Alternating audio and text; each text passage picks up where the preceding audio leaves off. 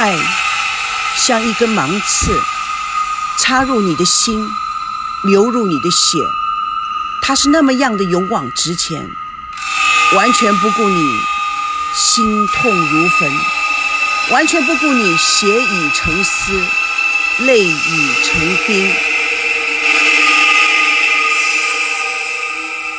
这个音乐是不是很刺耳？就像赵念祖的心情一样。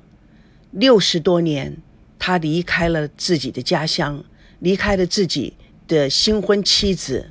他一生一世，就像一根芒刺插入他的心里，在他身体里乱窜。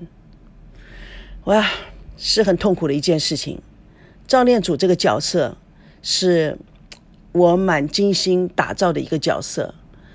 呃，他的原型，就他的长样，在我的脑子里面是非常非常清楚的。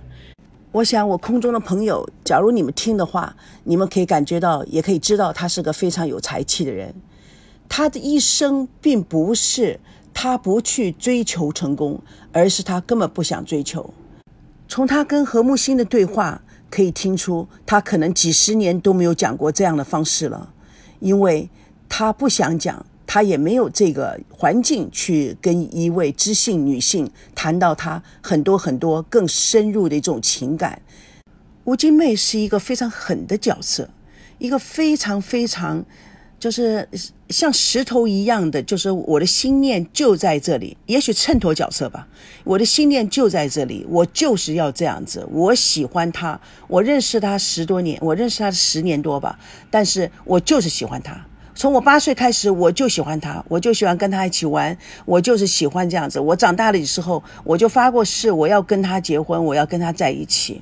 所以他根本不顾这个呃赵念祖已经是差不多已经快要死掉了，而且又是那么严重的一个传染病，他慢慢把他医好了。在他的内心，在他的真正的追寻里面，就是像秤头一样，就是说的我就要这样，我跟他在一起，我就快乐。就是这样的一个非常单纯的、对于爱非常执着的一个人。那么赵念祖其实爱过他吗？我想赵念祖只有到最后是对他的一个抱歉而已。赵念祖的心，他连他儿子他都不爱，何况是对另外一个女人呢？下面会有更精彩的播出，希望你们能够慢慢继续的听。谢谢。